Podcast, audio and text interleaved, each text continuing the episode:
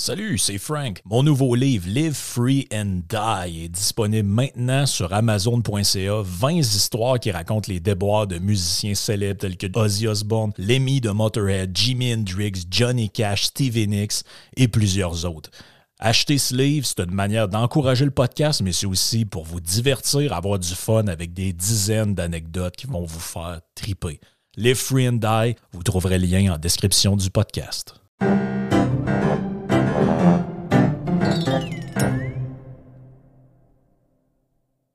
Aujourd'hui, ce que j'avais envie de vous parler, en fait, c'est que je lisais le. Je sais pas si certains d'entre vous connaissent le Philosophie Magazine. Euh, c'est un philomag, là, comme philomag, comme on appelle entre nous. Euh, donc, c'est un, un, magazine qui existe depuis quand même assez longtemps. Je, je, pense que la première fois que je l'ai lu, c'est en 2007, quelque chose comme ça, à l'époque de, Sarkozy. Je l'ai feuilleté il n'y a pas longtemps. il, y a, il, y a, quand même un petit bout, ça faisait ça faisait un moment que je ne l'avais pas euh, lu et l'idée du sujet d'aujourd'hui m'y est venue. Euh, bon, là, si vous allez en, là, en ce moment, je suis sur le site. Bon, on parle de la Tunisie, on parle. Il y a un article assez intéressant sur l'idée que le stress serait contagieux. Euh, je lisais ça tout à l'heure, c'est quand même un article assez intéressant. je, vous le, recommande. Euh, on parle de la perception du stress, c'est que le, stress est amplifié dans des conditions de consensus entre les contacts sociaux. Donc, dans le fond, quand vous êtes dans une espèce de, safe space, entre guillemets, c'est ça qui est paradoxal, c'est que votre quantité de stress peut augmenter. Euh, par contre, quand vous avez des relations interpersonnelles qui sont antagonistes, euh, ça peut avoir l'effet inverse. Donc, c'est-à-dire quand c'est un peu normal, c'est que quand vous êtes dans une perspective où les gens renforcent toujours vos priors ou euh, vos, croyances, vos idées, bien, vous avez tendance à, renforcer ces idées-là d'un point de vue personnel. Et si c'est des idées qui sont anxiogènes, bien, elles peuvent générer du stress, de l'anxiété. Et ça, c'est euh, ben, en fait, de ce qu'ils disent dans l'article, c'est que euh, il y a des études en fait qui ont été faites là-dessus là, sur euh, justement le, le, ben, en fait, c'est une étude, entre autres, faite par David Crackard et euh, Niezink. Ninka Niezing, publiée dans Journal of Personality and Social Psychology. Euh, c'est une étude qui a duré six mois et qui, qui, qui, qui montre vraiment que finalement le, le contact euh, permanent avec des gens qui sont extrêmement euh, susceptibles de renforcer vos, vos, vos Non, prenons un exemple concret. Vous êtes climato-anxieux et vous passez votre temps à parler avec des gens qui disent que la Terre va sauter dans trois mois. Ben, c'est assez commun de penser, c'est assez logique de penser que ça va augmenter votre éco-anxiété, ça va augmenter votre stress, ça va augmenter votre anxiété et vous allez la transmettre aux autres par le fait même, par effet d'osmose de, ou de contagion. Bref, c'est pas ça le sujet, mais je trouvais que l'article était, intéressant, puis ça valait quand même la peine de le mentionner. Mais en fait, c'est que le numéro du mois passé. Donc, dans le fond, le numéro, euh, le dernier que vous pouvez commander, parce qu'ils font encore des formats papier. Euh, donc, le dernier que vous pouvez commander, euh, qui est le numéro, je l'ai ici, 168. Il s'appelle Transclasse, sommes-nous déterminés par nos origines sociales? Et puis là, je me suis dit, bon, qu'est-ce que c'est que cette patente-là encore? Je vais être franc avec vous, j'en connais des trucs sur des trucs philosophiques de société, puis bon, euh, il n'y a pas grand-chose en général que je vois qui me surprend, mais celle-là, je ne l'avais pas vu passer encore. Et là, euh, bon, semble-t-il que c'est un terme qui est. En fait, c'est un terme qui a été mis de l'avant par euh, une philosophe française. J'ai l'impression que les Français, en fait, ils ont 4 millions de philosophes par, c'est incroyable. On passe, à chaque fois que je cherche sur quelqu'un, ça me dit toujours Ah, il est, il est ou elle est une philosophe française. Donc, elle, est là forger le concept des transclasses. Euh, ça s'est fait à l'occasion d'un ouvrage qu'elle a publié en 2014. Et donc, l'idée du transclasse, c'est quoi? C'est que ça désigne un individu ayant vécu un changement de milieu social au cours de sa vie. Donc, d'où l'idée de transclasse ou de transclassisme. Euh, ça fait référence à l'idée de quelqu'un qui se présente comme appartenant à une classe sociale différente de de celle auquel il appartient réellement. Donc, autrement dit, la personne s'identifie comme appartenant à une classe sociale différente de la sienne. Pour toutes sortes de raisons. Ça peut inclure des changements de comportement, de langage, de manière de penser, de perceptions différentes euh, de la vie, des valeurs, etc. Moi, je lisais ça et je me disais, OK, mais dans le fond, c'est juste un mot pour décrire ce qu'on appelle la mobilité sociale. Donc, en fait, le fait de. On parle souvent les barreaux de l'échelle, on a, on a euh, quelqu'un qui s'élève socialement, tout ça, bon, euh, pour, par, mérite ou par hasard, ou peu importe, peu importe les motifs. Donc, on, se demande, en fait, c'est, mais, mais quel était le besoin d'inventer ce terme-là? À quoi ça fait référence? Euh, euh, ben ça, fait, en fait, ça fait référence à plusieurs trucs, on va le voir euh, au, courant du podcast, mais c'est l'idée un peu aussi que le c'est un, phénomène qui est critiqué, mais en même temps vecteur de, ou porteur de, de, victimisation. Donc, c'est-à-dire que c'est une bonne nouvelle pour les gens qui nous écoutent. C'est-à-dire que si vous viviez, je ne sais pas, moi, Imaginons que vous venez d'une petite bourgade euh, dans le bas du fleuve ou que vous venez d'un petit village franco-ontarien ou d'une petite ville euh, dans le nord de la France. Ben, euh, en fait, votre père était, je sais pas, moi, pompier, puis votre mère, femme de ménage. Euh, prenez les, métiers que vous voulez et que vous, pour toutes sortes de raisons, vous avez étudié ou vous avez parti une entreprise, vous avez eu un certain succès et vous êtes devenu, bon, euh, quelqu'un de, de, plus élevé socialement, vous avez une maison, vous avez, vous avez euh, ce qu'on, en, bon québécois, on dit, vous avez, vous avez réussi. Hein. Euh, d'aucuns disent des parvenus de manière un peu méprisante, mais vous vous êtes, euh, vous, êtes élevé socialement. Vous avez plus que ce que vos parents ont eu, donc vous, ne faites plus partie du même milieu social d'une certaine manière. Il y a un côté victimaire là-dedans parce que, en fait, toute l'idée, c'est de. Euh, c'est de dire, ouais, mais les gens qui vivent ça, toute leur vie, euh, ils vont être considérés quand même comme appartenant de la classe euh, inférieure et aussi ils ne seront jamais capables de s'adapter aux nouveaux codes de la classe sociale auquel ils s'identifient maintenant et duquel ils n'appartiennent pas en réalité. Donc, euh, autrement dit, c'est un peu, en fait, c'est un peu la figure de, je sais pas, le gars qui a commencé sa vie de manière ultra pauvre et dans sa famille, on mangeait des, des sandwichs en moutarde ou je sais pas trop quel plat euh, de, gens qui en arrachent vraiment. Et là, il se met à fréquenter des milieux UP et jet set parce que là, il a, fait un bon coup d'argent sur telle affaire. Mais en fait, ce qu'on dit, c'est qu'il fera jamais véritablement partie de ce milieu-là.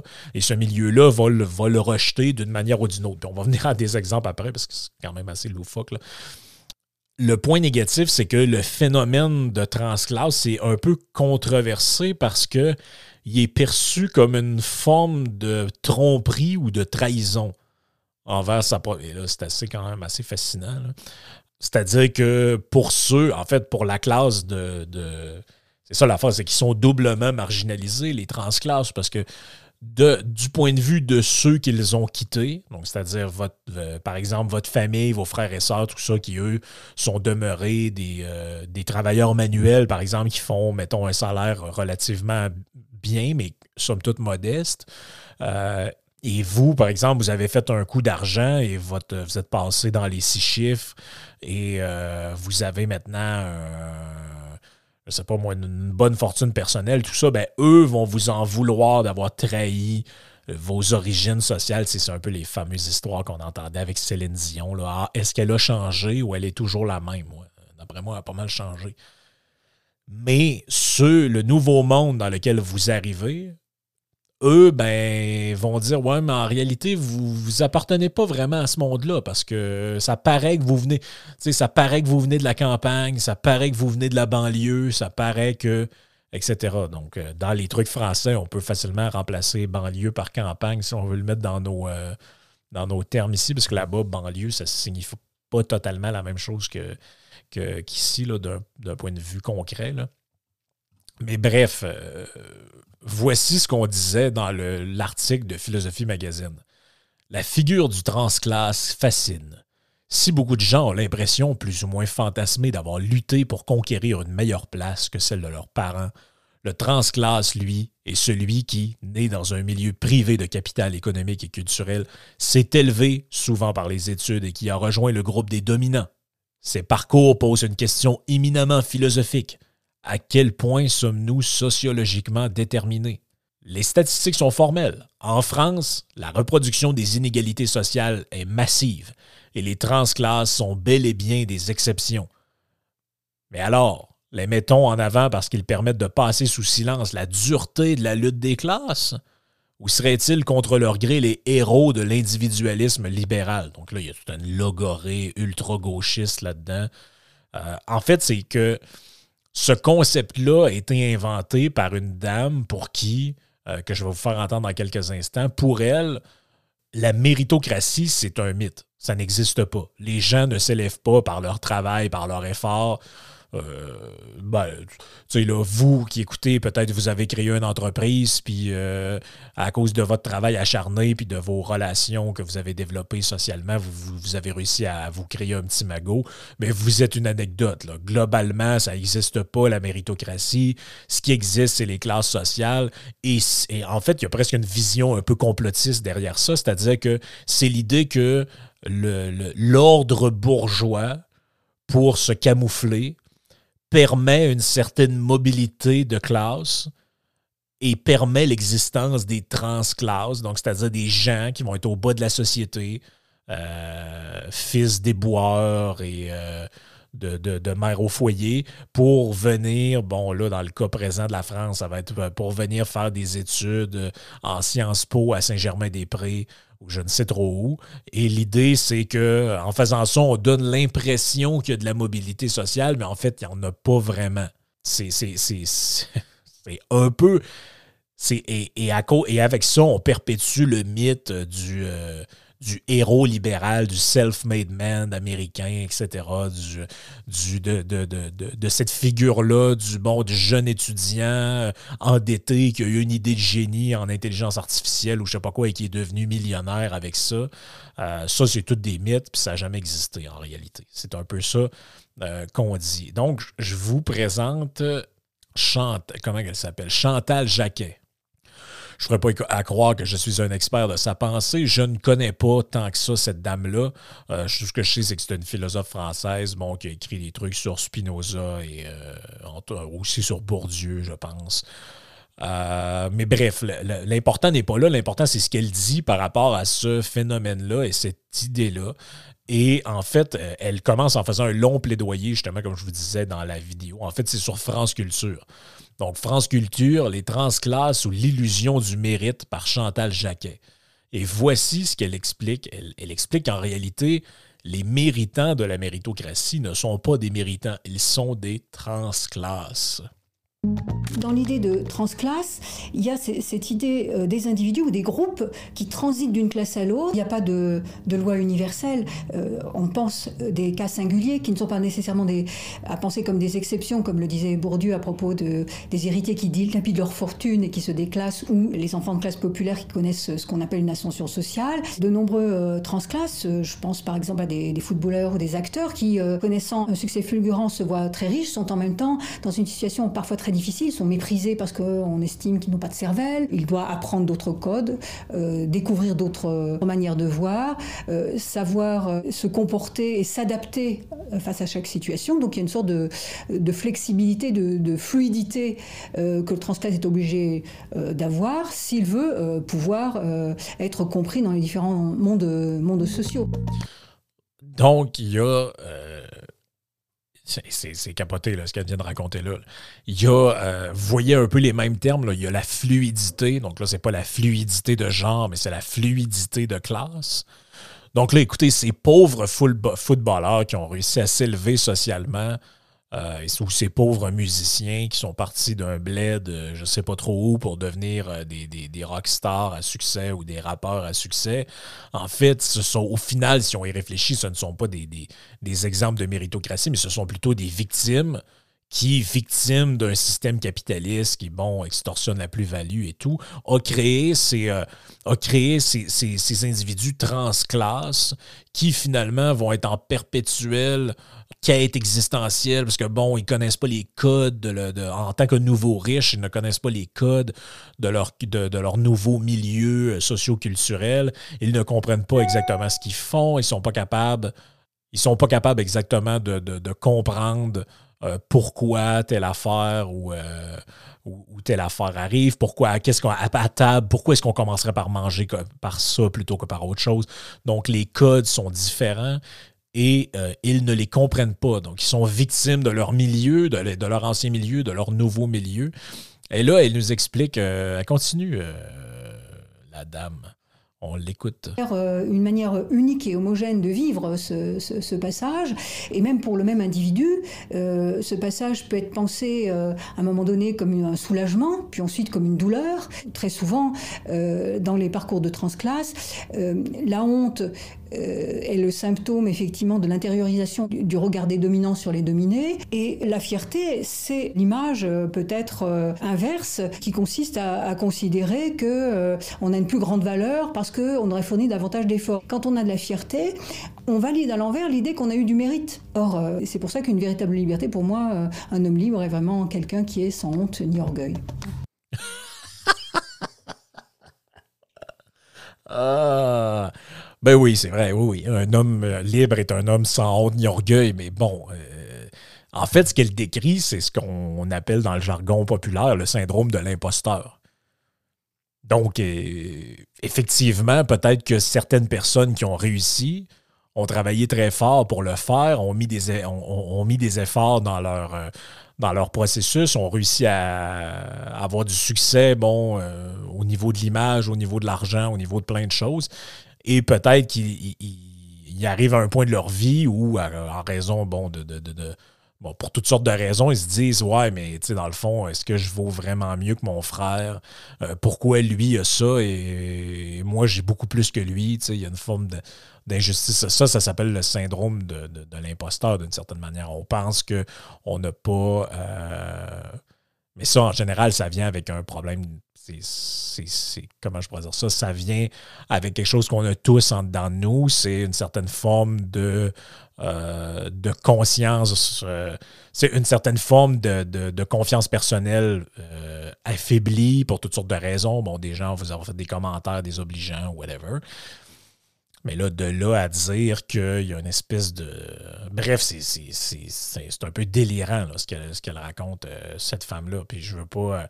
Je, comprends qu'elle a écrit un livre là-dessus, mais euh, en fait, c'est l'idée de présenter quelqu'un qui a réussi son élévation sociale comme une victime de. en gros, ce qu'elle dit, c'est que on a une vision sociale statique des classes sociales. On pense que, bon, il y a il y a les pauvres, il y a les riches, il y a les, il y a les, il y a les prolétaires, il y a les bourgeois, il y a les aristocrates, etc. Mais en réalité, on devrait avoir une conception fluide des classes sociales puisque des gens se promènent de l'une à l'autre. Bon, pas tout le monde quand même, vu que c'est juste un petit groupe sélect, mais les gens qui se promènent de l'une à l'autre, là, euh, ils se sentent pas bien à cause que des gens les acceptent pas en réalité pour ce qu'ils sont maintenant et à cause de ça, ils vivent la honte de soi, etc. Euh, il y a quelque chose de, il y a quelque chose d'assez quelque chose de, presque obscène là-dedans. Et là, euh, je suis tombé sur un, espèce de documentaire euh, qui a été diffusé sur Infrarouge, que ça s'appelle. Et c'est sur le défi des transclasses. Et là, on il y a plein de monde qui sont là-dedans. Donc, on a une femme euh, française de, de banlieue, d'origine immigrée, qui nous explique elle était euh, bon, elle, vivait dans un milieu très modeste de banlieue. Elle aidait sa mère à faire des ménages euh, pour arrondir les fins de mois pour la famille. Et là, elle est partie faire une espèce d'école d'administration publique pour des trucs de la santé. Et puis là, ben, elle est maintenant, elle gère un hôpital, en tout cas un genre de CL, un genre de CHSLD que, là-bas, ils appellent les EHPAD. Et euh, bon, bref, elle se sent un peu pas à sa place là-dedans. Pourquoi? Puis là, on explique que, ben, en fait, c'est ça, c'est qu'elle elle souffre, entre guillemets, de transclassisme parce que eh, en, s'élevant socialement puis en atteignant un poste de, direction, elle qui est une femme racisée de banlieue, d'origine modeste, etc. Donc, c'est normal qu'elle vive de grandes douleurs à l'intérieur. Et là, on nous parle d'une jeune fille euh, qui vient d'un milieu. C'est presque. En fait, ce que vous allez entendre, c'est à la limite de la. Non, même pas. C'est de la caricature, ni plus ni moins. Donc, on parle d'une jeune femme qui étudie en sciences politiques à Paris. Le père est maçon. La mère, je ne sais pas exactement ce qu'elle fait, le genre d'adjointe de, administrative. Et là, euh, le père est de droite, elle, elle est full de gauche. Euh, et là, elle sent qu'elle appartient pas tout à fait au nouveau milieu. Et là, je vous, passe des bouts de la vidéo parce que je veux pas qu'on fasse. Euh, je veux pas que ça, dure trop longtemps. Mais euh, dans le reportage, on nous parle d'elle. Bon, là, on la filme dans le métro et là, elle arrive à, à Paris pour aller, euh, pour aller à ses cours. Et là, il dit, euh, quand je suis arrivé la première fois, je me suis aperçu que les gens parlaient pas comme moi. Les gens arrivaient habillés avec des costards, des complets cravates. Moi, je comprenais pas pourquoi quelqu'un arrive comme ça à l'école. Et là, j'ai compris que c'était des codes dans certains milieux sociaux et culturels, etc. Et euh, ben bref, je, vous en fais écouter un petit bout, puis on, va s'arrêter ensuite. Travail, travail et travaille encore va le plus haut possible. C'est ce que le père de Pauline lui a toujours répété. Il est maçon depuis l'âge de 13 ans et sa culture à lui, c'est le travail. Aujourd'hui, les parents sont fiers de leur fille. Mais qu'est-ce qu'ils ont pensé, vos parents, le jour où vous leur avez dit que vous vouliez aller à Sciences Po? Il n'y a pas vraiment eu de réaction parce qu'ils ne connaissaient pas Sciences Po. Ils ne connaissaient pas. Ils connaissaient pas. Donc j'ai dû leur expliquer en fait. Et puis après, euh, bah, ils m'ont dit euh, écoute, tu fais ce que tu veux. Si tu veux faire Sciences Po, tu fais Sciences Po. Va le plus loin possible. Ça vous intéresse, mais vous comprendrez pas certaines choses ou alors vous vous en foutrez totalement. Ah ouais, puis là, il y, a, toute l'indécence de ce, cette espèce de reportage-là de la jeune femme urbaine, urbanisée de gauche qui revient dans sa famille de plouc euh, et là, qui dit à son père maçon qui travaille fort Ouais, toi, tu, comprends rien hein, parce que t'es, ça t'intéresse pas. euh, viens que je te fasse un peu la morale. Et, euh, et c'est, c'est même. On le voit même dans le, dans le, reportage, on le sent, mais on le voit même, cette espèce de, de. Et là, je me dis Mais ils ont créé une classe de gens, ils ont créé une catégorie sociale victimisante pour parler de ces gens-là. C'est-à-dire une jeune fille que son père, par travail, a réussi à mettre de l'argent de côté, puis a réussi à, sa fille, à permettre à sa fille de faire ce que lui n'a pas pu faire, c'est-à-dire des études supérieures. Et on nous la présente presque comme victime, alors qu'en fait, elle, euh, elle, elle, est une privilégiée qui revient dans sa famille, en plus d'être privilégiée, qui se permet d'avoir des jugements de, nature morale sur qui est son père, qui est sa mère, est-ce qu'ils sont cons, est-ce qu'ils sont pas cons? Euh, j'ai trouvé ça quand même assez... Euh, j'en reviens juste pas, en fait, qu'on fasse des articles de journaux et des trucs là-dessus, ça me, ça, me, ça me sidère, en fait. Qu'est-ce que vos parents ne pourraient pas comprendre? Certains codes, enfin, certains même tout ce qui concerne en fait la politique. Enfin, on discute beaucoup de politique, par exemple quand on regarde le journal télévisé, mais il y a certaines choses sur lesquelles on bloque. Vous et votre père? Oui. Je suis d'un bord politique, mon père en est d'un autre, donc forcément ça bloque. Vous croyez que c'est Sciences Po qui l'a fait changer d'opinion? Euh, non, non, non, pas, non, je pense pas, non, non, non. Moi, je pense que, parce que du côté Sciences Po, ils sont plutôt de, je veux dire, gauche, parce que moi, je suis pas du tout un peu chez l'autre côté, moi. Alors, euh, elle est plutôt du, beaucoup de social, parce que moi, le social, euh, c'est vraiment le petit petit, hein, parce qu'elle est beaucoup. Euh... On en débat beaucoup, mais c'est sûr que je, je n'irai pas dans, dans le sens de mon père. Ça, c'est sûr et certain. Donc, autrement dit, ce qu'il faut que vous compreniez entre les branches, c'est que le père est Front National et elle, elle est Mélenchon, en gros.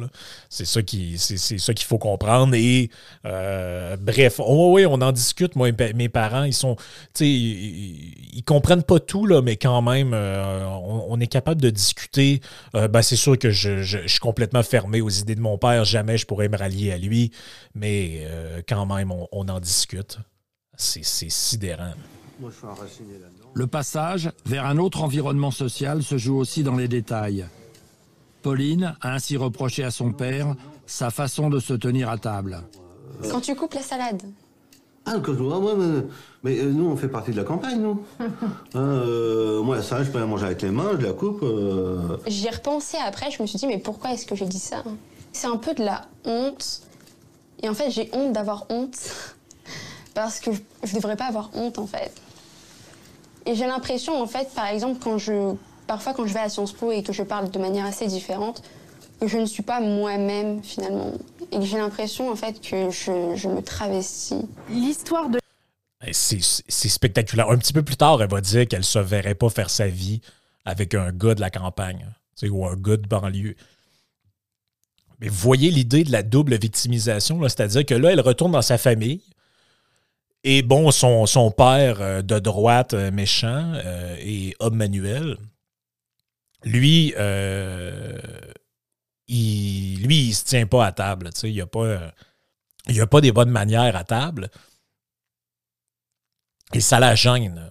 Donc, elle lui dit. Mais après lui avoir dit, elle a un peu honte de lui avoir dit.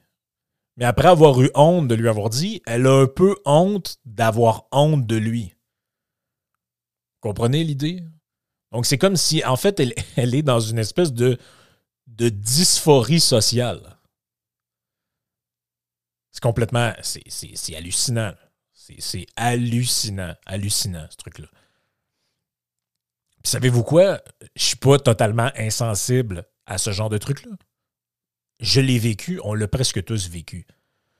Je veux dire, ma mère était euh, infirmière. Mon père travaillait, euh, ben, a eu son entreprise, mais avant ça, il travaillait dans, dans une usine. Euh, mon grand-père travailleur manuel. Tout le monde dans ma famille était plutôt travailleur manuel. Euh, je n'ai pas besoin de vous annoncer que quand j'ai. En plus, je viens plus de la campagne. Quand j'ai commencé mes études en philo, je côtoyais des gens qui. leur père était poète et la mère est directrice de d'un ministère, de je sais pas quoi. Là. On fait pas du tout partie du même monde.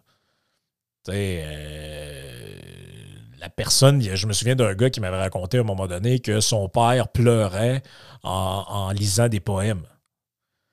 Imaginez que le mien, c'est jamais arrivé. Donc, on vit pas dans le même monde. Et là, quand tu es, quand es face à ces gens-là, on avait aussi les gens qui venaient du séminaire catholique et qui arrivaient avec des espèces de petits pulls euh, sur les épaules, puis euh, euh, une façon de parler très différente, une manière de s'exprimer très différente. Mais ça, c'est ça, on appelle ça être confronté à la différence des autres. C'est pas. On n'est pas une victime pour ça. Et c'est pas parce que tu te sens. je veux dire, vous l'avez tous expérimenté. Vous allez dans une soirée auquel vous êtes invité pour une raison ou une autre et vous vous sentez comme plus ou moins à votre place. Vous dites, ouais, ça, c'est plus tes collègues de travail. Hein. Moi, je, je, me sens pas. On dirait que j'ai rien à dire à personne. Ben, ça, c'est normal, mais vous n'êtes pas une victime pour ça. Euh, c'est quand même assez sidérant comme manière de, comme manière de réfléchir. Et, euh, ben, regarde, on continue avec la jeune fille et on va conclure par la suite. À mon travail. Je suis très bien consciente en fait du fait que je quitte certaines choses. Donc par exemple, je, sais que je ne vivrai pas en banlieue. Donc par exemple, je pense pas faire ma vie, euh, je sais pas, avec euh, quelqu'un qui vient de la classe populaire, parce que voilà, par, euh, je, pense que j'en suis consciente, j'en suis assez consciente en fait. Mais je veux toujours garder un lien avec le milieu social. donc je viens. Non mais ça me comprend, ça c'est. Mais ça t'empêche pas d'aller plus loin.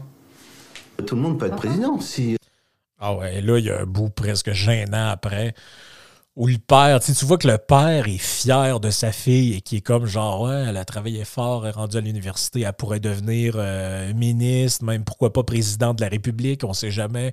Et là, elle est comme, bof, ouais, ça m'intéresse pas trop. Euh. mais de toute façon, je sortirai jamais avec un gars des, euh, classes populaires. Mais c'est. Je sais pas si c'est.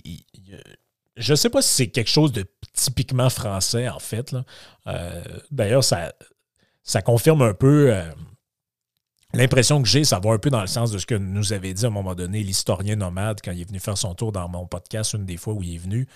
Et il nous disait, vous savez, quand vous allez travailler ailleurs, vous êtes en tant que Québécois, vous avez une période d'adaptation parce que nous, au Québec, c'est comme s'il n'y a pas de classe sociale d'une certaine manière. Il y en a, mais les gens se comportent euh, de manière, il n'y a pas tant de code que ça. Euh, ici, un employé peut rentrer dans le bureau de son patron et lui parler comme il parlerait à quelqu'un d'autre. Ailleurs, c'est non, tu parles à ton supérieur immédiat. Lui, tu n'as pas le droit d'y parler. Il fait partie d'un autre standard de personnes auxquelles tu n'as pas nécessairement accès, euh, etc. Donc, peut-être ce phénomène-là est plus, est plus grand là-bas. Ce qui ce qui rend en fait encore la conceptualisation du truc encore plus ridicule parce que la dame philosophe, quand je l'écoute parler, puis j'ai lu un peu des, trucs qu'elle a écrit là-dessus, elle est certaine qu'elle parle d'un truc universel et propre à l'être humain, alors que ce qu'elle décrit, ça ressemble beaucoup plus à la société française euh, qu'autre chose. Mais euh, écoutez, on, finit plus d'en découvrir. Chaque jour, il y a des nouvelles. Euh, moi, je pensais jamais que quelqu'un. Si, vous m'aviez dit que quelqu'un qui réussit à s'élever socialement, soit par son propre travail, soit par les sacrifices de ses parents, pourrait se victimiser avec ça, de par les difficultés qu'il a à s'adapter à son nouveau milieu, tout en considérant encore qu'il respecte l'ancien, je l'aurais pas cru. Je me serais dit, mais OK, mais ça, c'est d'une certaine manière, c'est la rançon de la gloire. C'est euh, l'aspect négatif entre guillemets, que vous. Ce ça, fait partie de la game d'une certaine manière. Là.